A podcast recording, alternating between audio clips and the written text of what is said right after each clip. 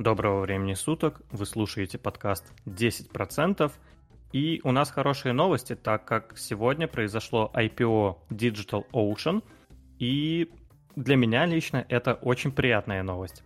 Для начала давайте расскажем вообще, кто такие Digital Ocean, чем они занимаются. Digital Ocean — это американский провайдер облачных инфраструктур. То есть, если коротко, они занимаются тем, что предоставляют высокотехнологичным компаниям какую-то инфраструктуру для того, чтобы можно было сервера хранить не у себя персонально, а можно было запускать весь софт вот непосредственно у Digital Ocean. Потому что написание софта — это одна проблема. Программисты пишут софт, это все работает, это замечательно. Но если мы говорим про какой-то большой продукт, то, конечно же, нужно много серверов. И вот эту инфраструктуру, ее надо настраивать. И Digital Ocean занимает, ну, не лидирующие позиции, но входит, наверное, в топ-5 самых больших провайдеров облачных инфраструктур. И в этом плане это является конкурентом таким компаниям, как Amazon, таким компаниям, как Microsoft и какой там третий, Alibaba. И вот Digital Ocean, насколько я знаю, примерно занимает вот четвертое место по положению на рынке.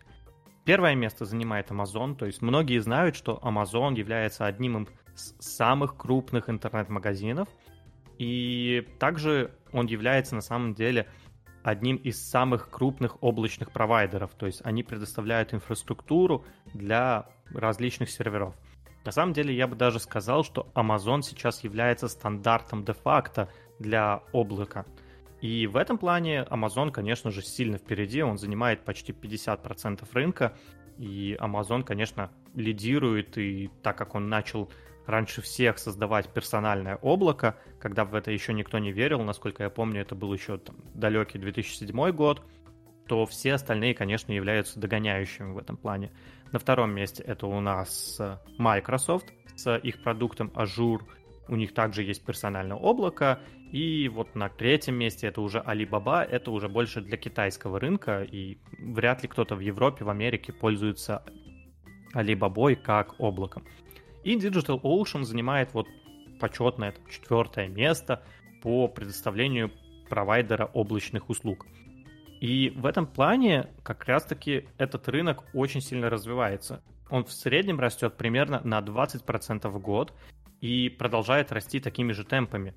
И в этом плане Digital Ocean довольно интересная компания, потому что они занимаются именно предоставлением облачных услуг. Если Amazon занимается еще там интернет-торговлей, что, конечно же, естественно, тоже хорошо, интернет-торговля тоже явно будет развиваться, но тот же самый Amazon, он довольно дорогой. На текущий момент он стоит 3000 долларов, если вы готовы купить, конечно, за такую цену, то, пожалуйста, это можно. Но вот Digital Ocean это как раз-таки какая-то маленькая компания, которая еще имеет потенциал роста. С точки зрения технического анализа, то есть, точнее, какой технический анализ, когда она вышла буквально там полчаса назад, даже меньше, она довольно, ну, неплохая.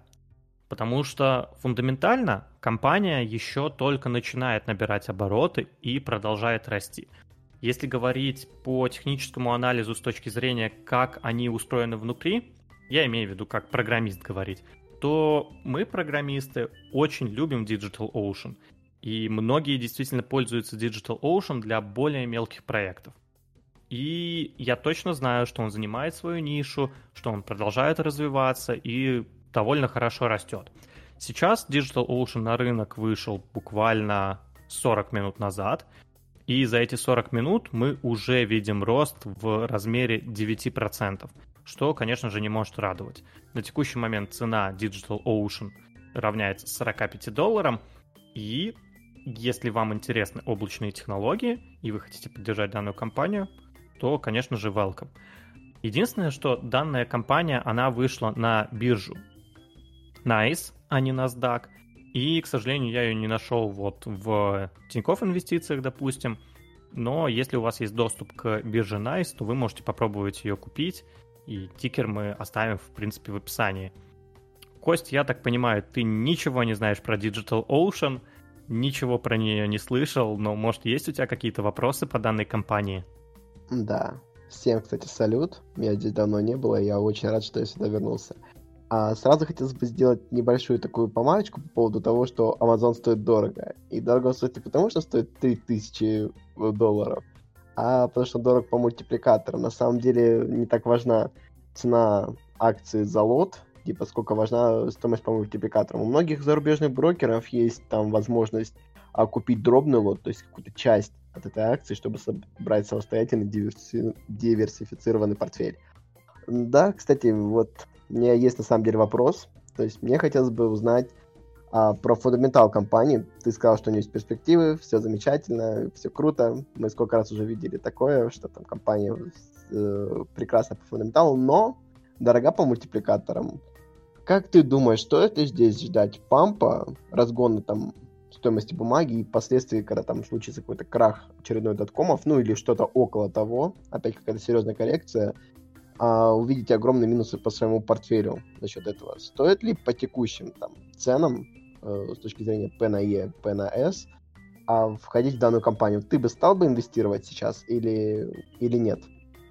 Честно говоря, я вот даже вот сейчас перед выпуском только что вот увидел эту новость, что прошло IPO, и попытался нагуглить, мне самому интересна капитализация данной компании, и, собственно, вот все эти индикаторы P на E, P на S, какой у них объем, какие у них прибыли. Я, честно, не нашел информации об этом. Поэтому я сейчас не могу сказать, там, стоит эта компания дорого, дешево с точки зрения мультипликаторов. То есть я этого конкретно не видел, но, скорее всего, на IPO проводятся, как правило, компании немножко недооцененные. Это, конечно, не всегда так, но обычно после IPO идет резкий рост, потому что есть какой-то ажиотаж.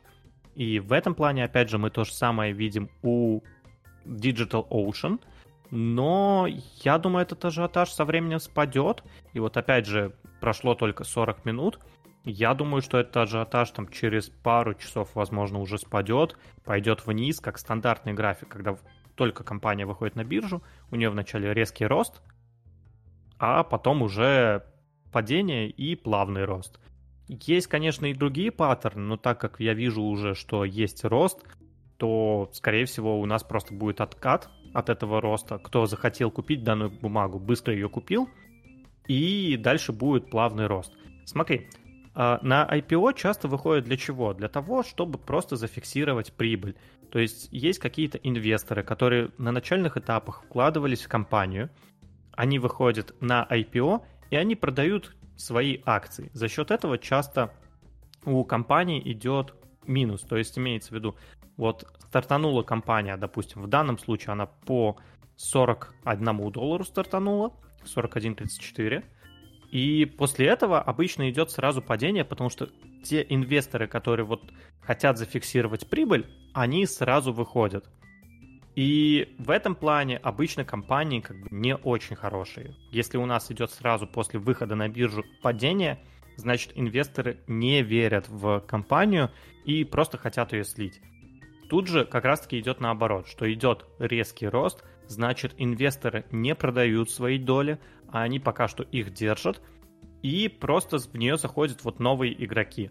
Опять же, я думаю, что скорее будет откат какой-то вот небольшой и потом плавный рост, но пока что компания выглядит интересно. На текущий момент от пиков, ну, опять же, вот за 20 минут буквально от пиков мы уже упали на 2%.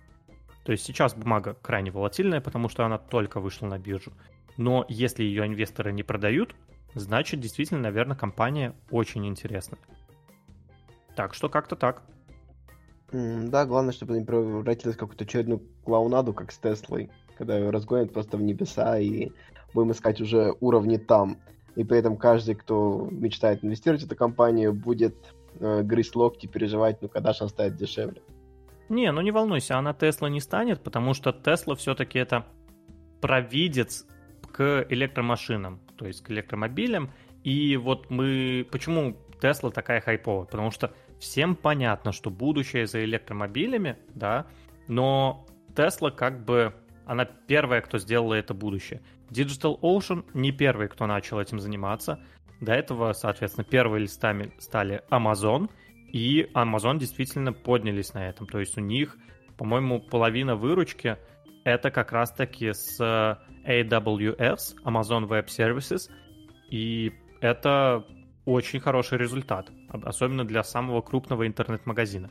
Поэтому Digital Ocean в этом плане в догоняющих, и тут вряд ли он станет э, Теслой, он скорее вот Тесла скорее схожа вот с Амазоном, потому что Amazon в этом плане на первом месте. А Digital Ocean, ну, не в хвосте, но вот на четвертом почетном месте сейчас плетется и потихоньку будет развиваться. Конечно, я не думаю, что Digital Ocean пододвинет своих конкурентов. То есть, опять же, из конкурентов это Amazon, из конкурентов это Microsoft и Alibaba. Ну, опять же, самые главные конкуренты. Есть еще, опять же, Google, есть еще другие компании, у них тоже есть свои облака, у Яндекса есть свое облако, но Digital Ocean как раз-таки в данном контексте просто будет занимать нишу небольшого игрока, который занимается облачным хранилищем и вот облаками. Но с точки зрения того, что Digital Ocean действительно там готов быть э, супер крупной компанией, я думаю, нет, лидирующей позиции он здесь не сможет занять. Да, да, это немножко печально. Но раз мы затронули тему Теслы, предлагаю перейти к следующей теме. Такая ловкая подводочка. А Тесла начала продавать свои электромобили за биткоины. Что ты по этому поводу думаешь, как криптоэксперт? Ну, относительно тех на четырех, это уж точно. Ну, да, но это только относительно нас четырех. Криптоэкспертом я бы себя сильным не назвал, но тем не менее. Да, у нас есть новость, что Tesla начала продавать свои электромобили за биткоины, и тут есть несколько важных вещей. Первая важная вещь — это то, что Tesla не планирует продавать эти биткоины. То есть обычно, когда продается что-то за биткоины, то это происходит следующим образом. У чего-то есть цена. Там, допустим, опять же, у машины, машины, если что, уже продавали за биткоины, это не что-то новое. Но до этого это просто было не так масштабно, это просто было там на условном Авито объявление сделали, продам машину, и ее продали за биткоины. Окей, но у машины была цена в долларах, и смотрели, сколько биткоин стоит сейчас, делили цену доллара на цену биткоина, точнее, делили цену машины на цену биткоина, и понимали, сколько биткоинов она стоит в данный момент. У, Теслы будет точно такая же ситуация, то есть есть фиксированная цена в долларах, и есть курс биткоина. Соответственно, мы будем привязаны к цене в долларах. То есть, если машина там стоит условных там, 30-40 тысяч долларов, то сегодня она может стоить там, пол биткоина, а завтра она может стоить 1 биткоин, либо там 0,25 биткоина. То есть мы все равно вот четкой стоимости машины в биткоинах не будем знать. Мы будем знать ее только в долларах. И это первая информация. Вторая информация — это то, что Tesla не будет продавать эти биткоины. И это действительно довольно важно.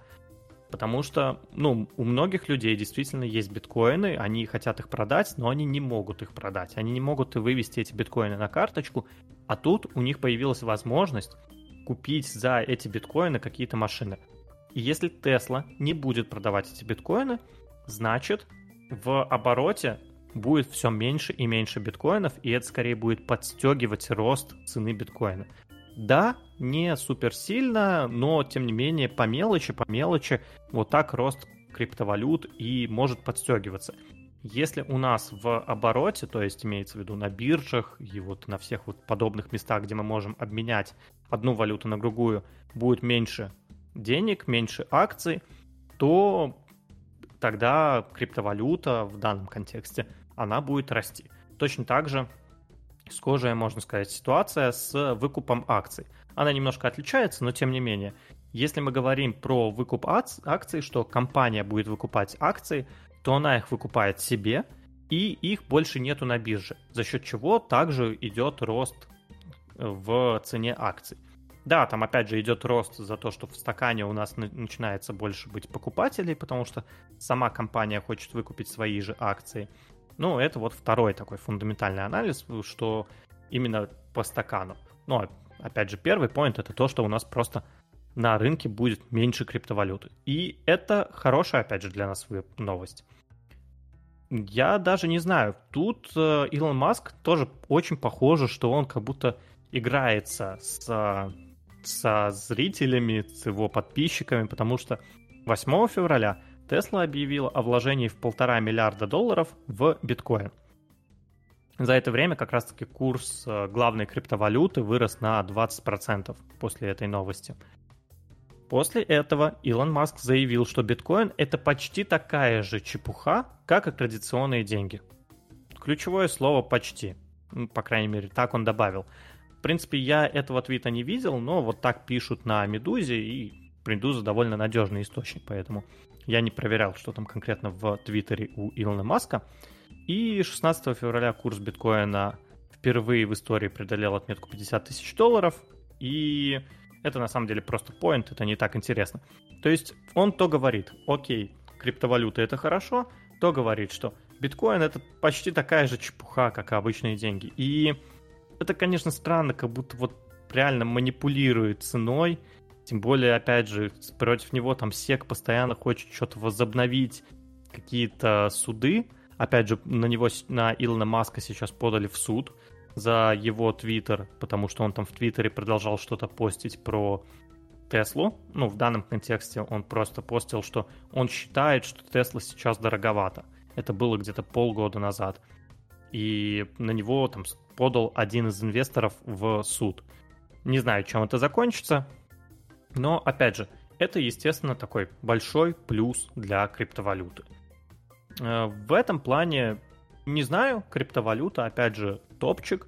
А с точки зрения сейчас стоит туда инвестировать или нет, у меня есть там немножко финансов в криптовалюте. Опять же, у меня больше сейчас нацеленность на бота, который у меня сейчас торгует. Кстати говоря, я давно не рассказывал, как там у нас дела с ботом. Если честно, дела, наверное, можно сказать, что не очень. Потому что рынок очень странный, очень непредсказуемый и очень волатильный. Сейчас на моем счету 383 доллара, хотя было 499 я долларов занес. То есть он потерял мне почти больше 20%, почти 25%. И в этом плане бот пока торгуется не очень хорошо. Хотя были как когда-то прибыли. Ну, опять же, пока что не готов его предоставлять. Очень странно он пока себя ведет. Смотрим на рынок. Так что, да, хорошо это для криптовалюты. Что Тесла там дальше задумал, даже точнее Илон Маск, что дальше задумал, как он пампить криптовалюту планирует. Скорее всего, планирует пампить. Если он зашел в криптовалюту и набирает Теслу себе, то, скорее всего, он будет продолжать и твиты про это делать, и рассказывать про это, больше акцентировать внимание на криптовалюту. Опять же, мне на самом деле интересно, как он это сделал с точки зрения законодательства, потому что в США еще не проработано законодательство для криптовалюты и для налогов. Походу, они будут как раз-таки за счет вот этого просто обменивать у себя внутри, по сути, криптовалюту на доллары. То есть если кто-то купил за биткоин себе Теслу, то, скорее всего, Илон Маск просто из своего кармана будет ложить деньги, чтобы часть заплатить налоги, часть заплатить за саму там, производство машины, опять же, за, все это тоже требует денег. И в этом плане, опять же, э, скорее это такая покупка в сторону Теслы. Просто криптовалюта, она будет перетекать в Теслу и оседать именно на тех счетах. Так что как-то так. Тогда возникает справедливый вопрос у меня, как у человека не шарящего во всем этом деле. Я, насколько помню, не так давно Тесла стоила около 70 тысяч э, зеленых за автомобиль. Может быть, Илон Маск так подгоняет, чтобы удобно цена была, типа, одна Тесла, один биткоин. Но опять-таки, в случае вот криптозимы или очередного какого-нибудь обвала криптовалют, что в принципе вполне возможно, а вырастет ли цена, в, выраженная в биткоинах на автомобиль? То есть, если, допустим, она стоила один биткоин, а биткоин упал два раза, она станет стоить два биткоина. Или он так и останется один, и можно будет выкупать машины по дешевке? Не, конечно же, цена вырастет, и нету фиксированной цены в биткоинах. То есть цена за машину, она каждый раз пересчитывается, то есть если вы выбираете на сайте купить машину, опять же, Tesla один из немногих производителей, где вы можете прямо на сайте купить машину. То есть обычно эм, нужно идти в дилерский центр, там, соответственно, выбирать машину, там вам навяжут еще страховку, еще что-то, еще что-то. А Tesla, они первые, кто смогли договориться так, чтобы машины можно продавать было на сайте. И почему вообще нельзя было раньше так сделать? Очень сложная тема. Есть много видосов на эту тему. Там целые исследования, по сути, это монополия дилеров была. И вот Tesla немножко разрушила эту монополию и показала, как она может быть. И сейчас, вот, когда мы, вы выбираете на сайте «хочу купить какую-нибудь Теслу», допустим, Model X, выбираете модель, выбираете конфигурацию, после этого вам требуется оплатить. И у вас есть возможность оплатить в долларах, но если вы выбираете оплату в биткоинах, то тогда, соответственно, у вас посчитается, сколько сейчас, вот, допустим, 70 тысяч, сколько это в биткоинах. Оно посчитается в реальном времени и предложит, вы должны заплатить полтора биткоина. Окей, вы перечисляете, он проверяет, что вы деньги перечислили и считает, что транзакция выполнена и все нормально. В этом плане цена машины, она всегда будет пересчитываться. Также хочется отметить, что на текущий момент э, есть такая возможность только у жителей в США. В других странах Маск заявил, что она появится позже, но вот когда позже, пока что неизвестно. Опять же, проработка законодательства — это довольно такой длительный процесс, и, видимо, оно появится не скоро еще. Хорошо. А вообще сама ситуация с э, тем, что теперь можно будет покупать машины за биткоины, прямо напрямую от э, производителя, даст ли это перспективы роста стабильности и надежности сам, самих криптовалют или нет?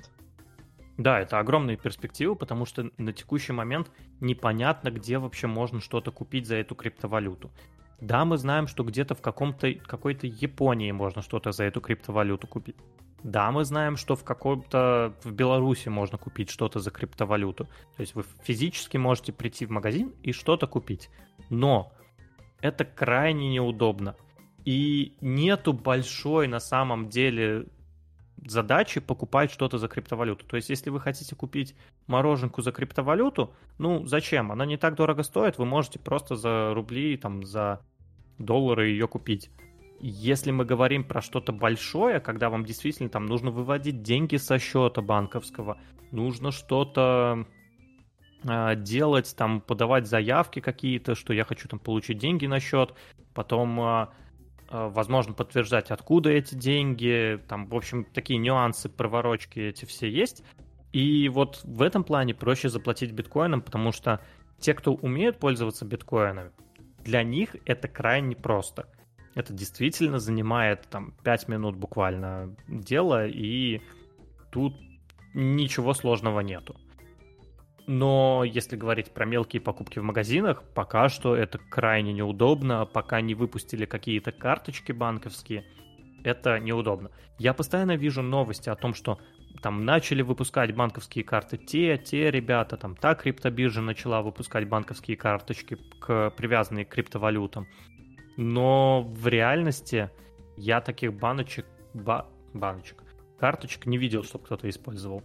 И в этом плане вот Tesla сейчас помогает, конечно, укрепиться биткоину, чтобы биткоин чувствовал себя намного более стабильно, нежели это было раньше.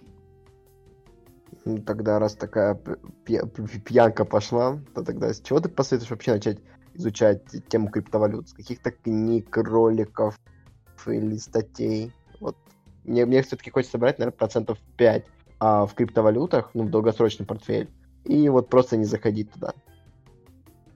Слушай, ну, наверное, я бы, может... Блин, хороший вопрос на самом деле, потому что я криптовалюту вообще начал изучать как технологию. И вот мне интересно на самом деле по поводу вот изучения криптовалюты, насколько это сложно, если не вникать в технологию. То есть, опять же, я начал как программист, понял, почему это классно, почему такого раньше невозможно было сделать, и сейчас я понимаю концепции, которые есть вот сейчас в криптовалютах. Это как формируются там, например, эти кошельки, э, что значит, там, как можно вернуть свои деньги, как их можно потерять. И вот, вот эти концепции, они у меня есть. С точки зрения обывателя, то есть обычного пользователя, как им пользоваться, ну, наверное, какие-то видосы на Ютубе смогу порекомендовать. Я думаю, на самом деле, что у меня на канале есть видосы. Можно, кстати, подписаться на мой канал, потому что в самом начале я рассказывал просто про криптовалюту, про то, как она работает, почему она работает. И вот я сейчас, на самом деле, ищу какие-то видосы, которые у меня есть. Возможно, я смогу что-то скинуть. Я скину это в телеграм-канал. Я даже сейчас посмотрел, у меня вот самые первые видосы — это что такое блокчейн. А, блокчейн — это технологическая часть, на которой построен биткоин. У меня есть видос, как купить криптовалюту, что такое ICO. ICO, по сути, это аналог IPO, если коротко. И там подобные видосы. Они в самом начале моего YouTube канала, самые первые видосы. Я скину YouTube канал в Telegram к нам, поэтому можно будет посмотреть Залетайте. и поизучать. Да, да, да, да, да. Именно так. Кстати говоря, у нас в телеграм-канале сейчас можно предлагать темы для выпуска. Также в телеграм-канале мы планируем писать наши подкасты, и поэтому там можно будет в live-режиме послушать, как мы пишем подкаст, а возможно также и поучаствовать, потому что там можно поднять руку, и это получается крайне удобно. Также есть после шоу, пред-шоу, то есть перед тем, как мы начинаем записывать подкаст, и после окончания записи подкаста тоже есть какие-то вещи, где мы что-то обсуждаем, что-то интересное. И это можно послушать в live-режиме, поэтому залетайте в наш телеграм-канал, и вот там интересненько. Так, а про биткоины. У нас есть еще что-то про биткоины и про криптовалюты? В целом нет, но раз мы затронули тему подписчиков и их вопросов, можем перейти к теме э, пампа Белуги. Что ты скажешь по этому поводу? Перейдем или оставимся здесь? Давай про Белугу, да, мы только что вот общались с нашей подписчицей как раз-таки в Телеграме, и нас спросили, от чего такая волатильность у Белуги, как раз-таки, Костя, у тебя была версия, можешь там рассказать ее? Да, кстати, из-за компании Белуга я слежу очень давно. Когда-то все должно было быть в рамках пранка, так как я веду свой, свой пульс. Мне когда-то хотелось написать про российский рынок. И почему-то мне захотелось пошутить, типа, вот алкогольные компании, у них огромные перспективы, вот залетайте сейчас, типа, дальше будет только лучше. И в итоге через буквально пару месяцев Белуга взлетает просто в космос на новые уровни, 300% делает за буквально месяцы. Что случилось? А, случилась такая фигня, что во все акции второго эшелона приходит огромное количество денег. Условно, в Белуге я следил, дневной оборот в среднем был 4 миллиона. Для, даже для российского рынка 4 миллиона в сутки это вообще ни о чем. И тут в моменте становится оборот 200 миллионов. Точной информации о том, что произошло, нет вообще нигде. Ну, естественно, пульсяне, аналитики стали строить свои догадки. Моя догадка строится на том, что какие-то крупные фонды просто принесли случайно, а может быть специально, огромное количество денег в эту компанию, чтобы нарастить там долю, собрать, может быть, инсайдерская торговля, все дела.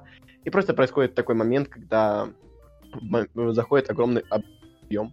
Соответственно, огромный объем зашел в акцию, и она начинала расти дальше, ее там разгоняли по инерции, кто-то уже увидел, что тут происходит памп покруче, чем в этом, а в GameStop, и начинают залетать туда.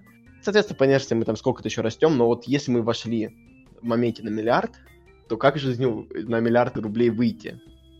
Только распродавав эти бумаги. Соответственно, цена акции потом в моменте ушла, когда поняли, что что-то произошло не так. Возможно, ошибка роботов торговых, возможно, преднамеренное какое-то движение, но сама суть в том, что пришло огромное количество денег в эту бумагу. То есть оборот вырос, получается, в 50 раз в суточный. А, ну, в целом ничего удивительного. На самом деле, возможно, те, кто следят за каналом Invest Future, то они знают, что в Invest Future приходили и предлагали, а давайте мы будем организовываться и устраивать пампы, так как это сделали на GameStop и на другие американские компании. И, гейм, э, конечно, InvestFuture сказали, что нет, потому что та же самая Кира, ведущая канала InvestFuture, э, по ней видно, что она этим не занимается, и это неинтересно. Что она у себя, соответственно, в блоге и сказала. И, скорее всего, кто-то все-таки согласился из блогеров, и они собрали какое-то комьюнити. И мне кажется, они просто начали пампить. То есть говорят, давайте купим белугу, и все пошли покупать белугу, за счет чего компания выросла. То есть примерно точно такой же рост, как и с GameStop и как с другими компаниями. Я вот сейчас искал, конечно, стоимость белуги. Я нашел только стоимость водки белуги, а вот компанию я особо не нашел. Вижу, что в 2020 году она там растет, продолжает расти, и тоже забавно. Выручка у них, кстати, выросла с 2019 года по 2020 в два раза почти. На, ну, процентов на 70-80 выросла. Также выросла чистая прибыль с 1 миллиарда до 2 миллиардов. Ну, это если Слушай, округлять. Мы пока тут рассказывали про памп, нашли отличную инвест-идею. Купить водки? Или какую? Инвестируем в свой отличный вечер. А, вот, дорогие Это подписчики, да. Э, сколько там рублей и сотка будет стоить белуга? Можете заходить да, по полтора доллара. Такая себе рекомендация, если честно. Как бы это инвестиция в разрушение. Точно так же, как и участие в этих пампах, оно до добра может не доводить. Как бы это очень нестабильная штука. Поэтому я, я тоже придерживаюсь того, что участвовать в таких пампах не стоит. И это скорее, ну, можно какие-то небольшие суммы, и это если вот поиграться самому интересно, там, азарт в крови, сделать ставки, то можно. Я это не приветствую, делать ставки, это вообще, так сказать, плохо, и до добра это обычно не доводит. Поэтому инвестиции. Угу. Как раз таки по поводу пампов хочется сказать такую живую классную историю.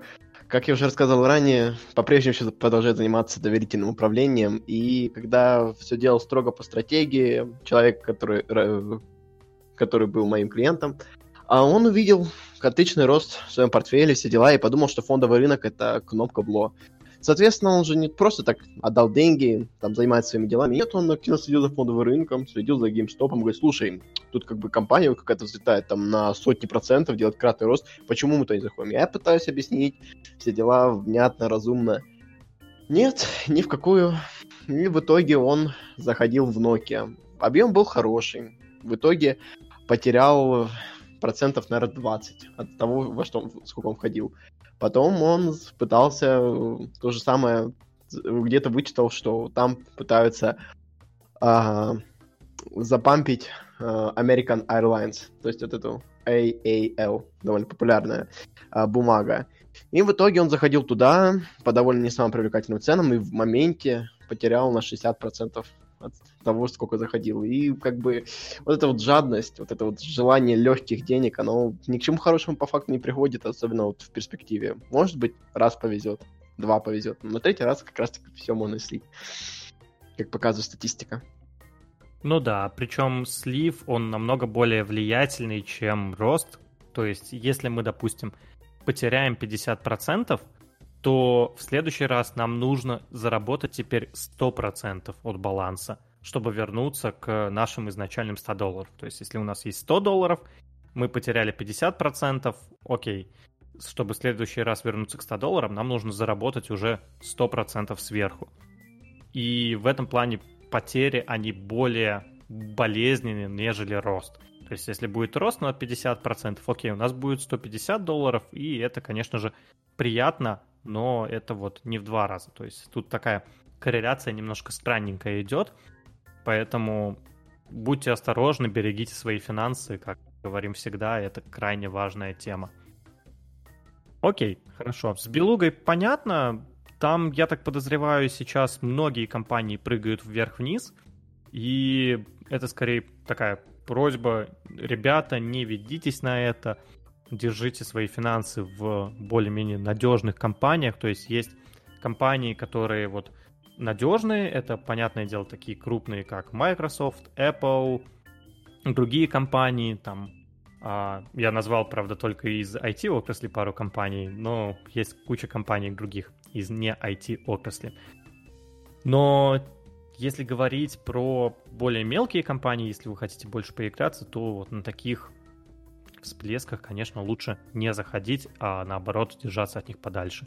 Просто такие истории, они много внимания забирают, за счет чего приходит все больше и больше людей, которые, опять же, хотят легких денег. Но, может быть, вы заработаете. Вероятнее всего, вы проиграете. Опять же, когда уже начинается хайп, когда все начинают заходить туда, кто-то начинает эту бумагу сливать. И в итоге те, кто заработал 300, там, 500 процентов, они слили тем, кто потом зашел в конце, и после этого бумага идет вниз. И когда хайп уже идет, когда все видят этот рост, то значит надо выходить, потому что этот рост не может вечно продолжаться. И сколько я видел историй, я думаю, на самом деле, наверное, на каждой бумаге, которая торгуется на бирже, есть вот эта история, что компания, соответственно, резко выросла, там, в пять раз, а потом упала. Ну, ладно, окей, не на каждой, конечно, компании, но на очень многих я такие графики видел очень часто. На компаниях с малой капитализацией, ну, это просто самая стандартная ситуация. Тут, я не знаю, реально, как будто каждый день такое происходит. Окей, хм. если мы говорим про рост, ты еще что-то хотел сказать? Да, кстати, вот мне хотелось бы сделать такой акцент на маленькой детали. Когда ты стал причислять хорошие, здоровые компании, ты вспомнил только IT-сектор.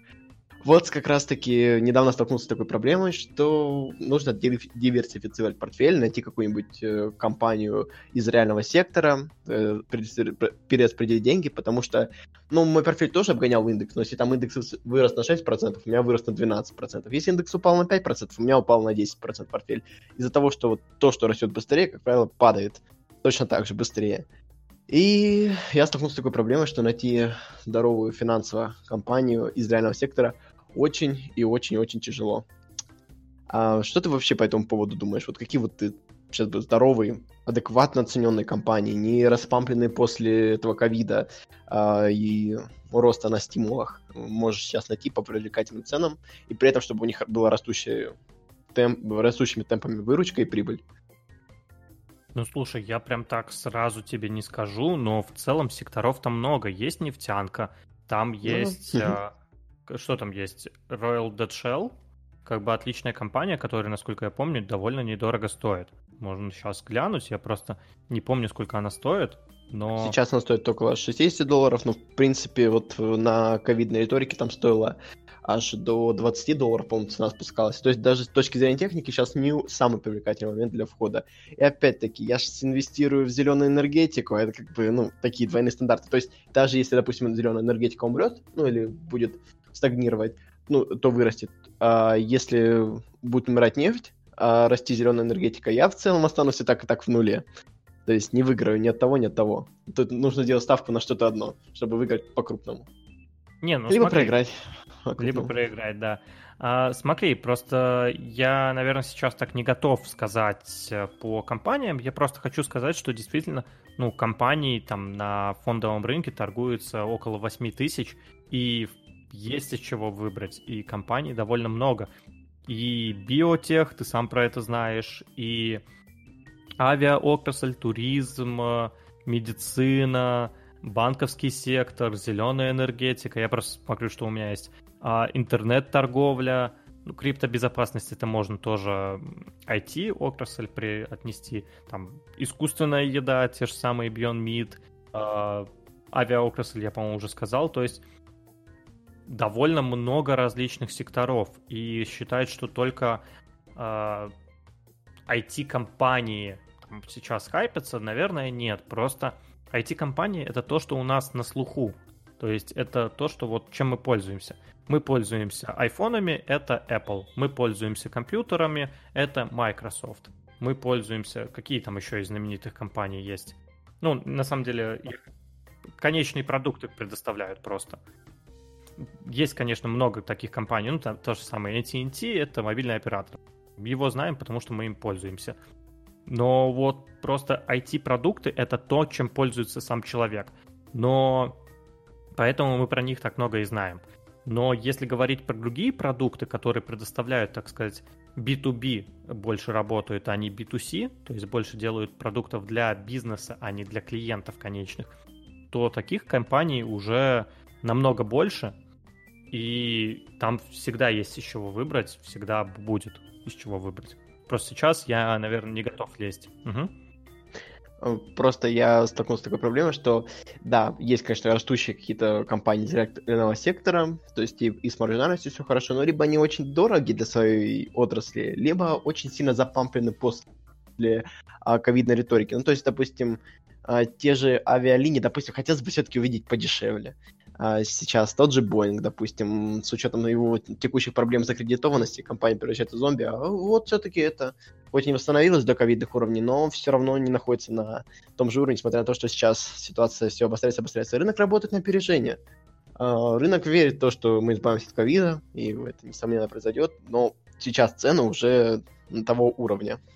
Того уровня, когда уже мы избавимся от всего ковида и всего прочего.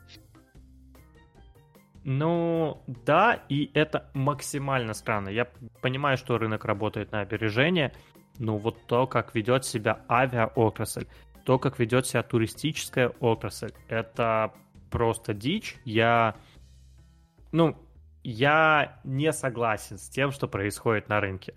Я вижу это, я понимаю, что мое несогласие можно, так сказать, засунуть куда подальше. Я это все, естественно, понимаю, но это не должно влиять на мою личную стратегию. Моя личная стратегия, опять же, это инвестирование в бизнес и всего, все вот подобное. А с точки зрения того, как это повлияет, опять же, на рынок, ну, просто рынок невозможно предугадать. Он всегда будет прыгать вверх-вниз, и если вы попробуете предугадать рынок, ну, опять же, это больше игра такую лотерею. Да, можно трейдить, и это действительно работает, но это огромная работа. Этим надо заниматься, регулярно заниматься, и, скорее всего, вначале нужно проиграть какую-то сумму, пока вы не научитесь дисциплине, пока вы не научитесь э, правильному пониманию движения рынка и схожим вот таким вещам. Этому можно научиться, и, ну, в каком-то смысле я хотел сказать, что это не так сложно, но, по сути, есть какие-то там разные правила, им спокойно следуешь, и это работает. Но я не знаю ни одного супер богатого трейдера.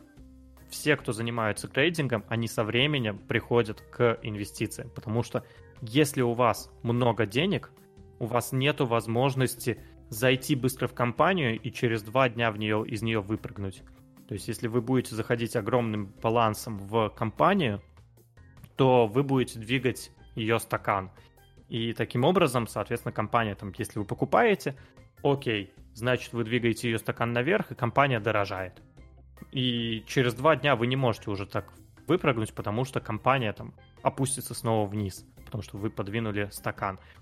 И в этом плане, конечно, все трейдеры, которые успешны, они переходят в инвестиции на долгий срок и так продолжают работать.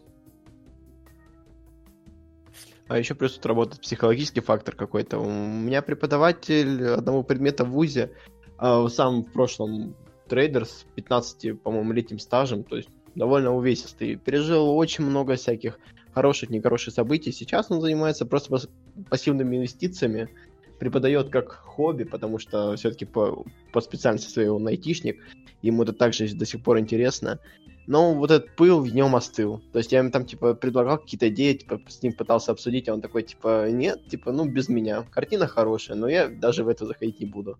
Человек видно, что пережил всякие вот эти непрогнозируемые события, когда там черный понедельник, ну, около черного понедельника что-то. А, вот этот скачок курса доллара. Кстати, про доллар. Кстати, про доллар. Что ты там Да. Расскажешь? Вот это, конечно, печальное событие. Недавно, опять-таки, а, собирался с, в Дискорде с клиентами из доверительного управления, и меня спрашивают, ну, давай, типа, все, все эти хорошие теоретический материал, но во что вкладываться? Давай, руки чешутся. Я говорю, покупайте просто доллар. На тот момент доллар был 73 рубля. Ухудшается риторика, появляются слова Байдена о том, что Путин убийца. Кстати, нам можно это говорить, цитировать или нет? Цитировать можно. А, вот все, стата. Э, так, подстрахуемся немножко, чтобы не забанить Это, это даже не совсем цитата, это вот мнение Байдена. Мнение Байдена, да. Мы не обязаны его разделять, мы его просто процитировали. Так вот. на, на, на всякий случай такую подводочку сделаем. Uh-huh. А, доллар вылетает до 76 рублей. Плюс, опять-таки, готовится пакет санкций, продолжается вот это вот, э, ухудшение риторики, э, и опять-таки проблемы с Северным потоком. А это как бы наша жила. Соответственно, российский рынок, про который мы недавно вспоминали, отреагировал на эту новость, конечно, негативно. И доллар улетает. Соответственно, я думаю, скоро это начнет закладываться в цены продуктов, товаров и всего прочего. И как раз-таки жизнь станет чуточку хуже. Ну, к сожалению, к этому уже постепенно привыкаешь, и это скорее, конечно, негатив, что да, каждый раз там доллар только и дорожает, это уже как будто часть нашей жизни, и это ужасно. По отношению к рублю, когда доллар дорожает, это ужасно. Особенно учитывая, что доллар на мировых валютах, он... Хотя он сейчас укрепился. Вот э, за последние недели, за последний месяц даже он укрепился на 2.8%, поэтому, ну, это от минимумов до пиков. Но, но опять-таки у нас же есть сохраняются инфляционные риски за счет того, что а, прошел пакет стимулов, раздаются деньги, а как эти деньги, во что они вернутся? Вернутся они в облигации, потому что ФРС не может только денег сейчас отдать со своего баланса они конвертируются в облигации, которые вы будут выкупать потом иностранные государства под насильственными, так сказать, действиями. То есть, типа, вы можете, так сказать, у нас денег занять под процент. Домохозяйки будут это вкладываться в эти облигации. Фонды, которые являются казначейскими. Все такой, такой бесконечный процесс вертения кредитных денег в экономике. И несмотря на это, блин, доллар все равно дорожает. Так хорошо было видеть его уже по таким уровням, когда можно было уже... Вот за... закупался на все свободные средства, все свои кубышечки пришлось переводить в доллар. Как-то вот было предчувствие. Ну да. На самом деле, как бы рост, конечно, сильный, на 5% буквально за неделю, но в целом мы двигаемся в рамках канала, поэтому ну да, я бы сказал, что да, мы этот канал сейчас, скорее всего, пробьем вверх и пойдем дальше, потому что действительно э, только негативные новости, никакого позитива, и это очень печально и очень страшно. Но как бы к, к этому, к сожалению, мы уже привыкли. Я что-то еще хотел сказать про доллар, но если честно, я забыл. В целом, я не ожидал вообще никакого роста доллара. Я в целом, ну... Пони... Смотри, вот я, конечно, понимаю, что э, ФРС нужно как-то выводить потом деньги из экономики. Да, сейчас они печатают, но потом нужно эти деньги выводить как-то из экономики. И как бы есть два варианта. Либо сжигание, либо какой второй вариант? Это инфляция. То есть, ну, мы, по сути, там, делаем инфляцию, и, соответственно, за счет этого деньги сами себя сжигают. И вот что будет делать ФРС, как это будет. Ну, кстати, вот давайте об этом мы скорее вот в следующем выпуске поговорим. Я думаю, на сегодня, на самом деле, мы уже наговорили довольно много, поэтому давай мы про это поговорим в следующем выпуске. Да. А на сегодня у нас все. Поговорили про Digital Ocean, про Tesla, про волатильность такой компании, как Белуга, также про рост доллара. Также напоминаю, опять же, не забывайте про наш телеграм-канал, где вы можете оставить новости, либо какие-то темы, которые вы хотите, чтобы мы обсудили. Также не забывайте на нас подписаться на различных платформах, таких как Apple Podcast, Яндекс Музыка, Google подкасты. Мы, по сути, представлены везде. Оставляйте нам комментарии, это всегда очень приятно для нас. До скорых встреч! Пока-пока. Рассказывайте раз друзьям, подписывайтесь на телеграм-канал. Всем спасибо, всем удачи. Да-да-да, именно так. Все, спасибо.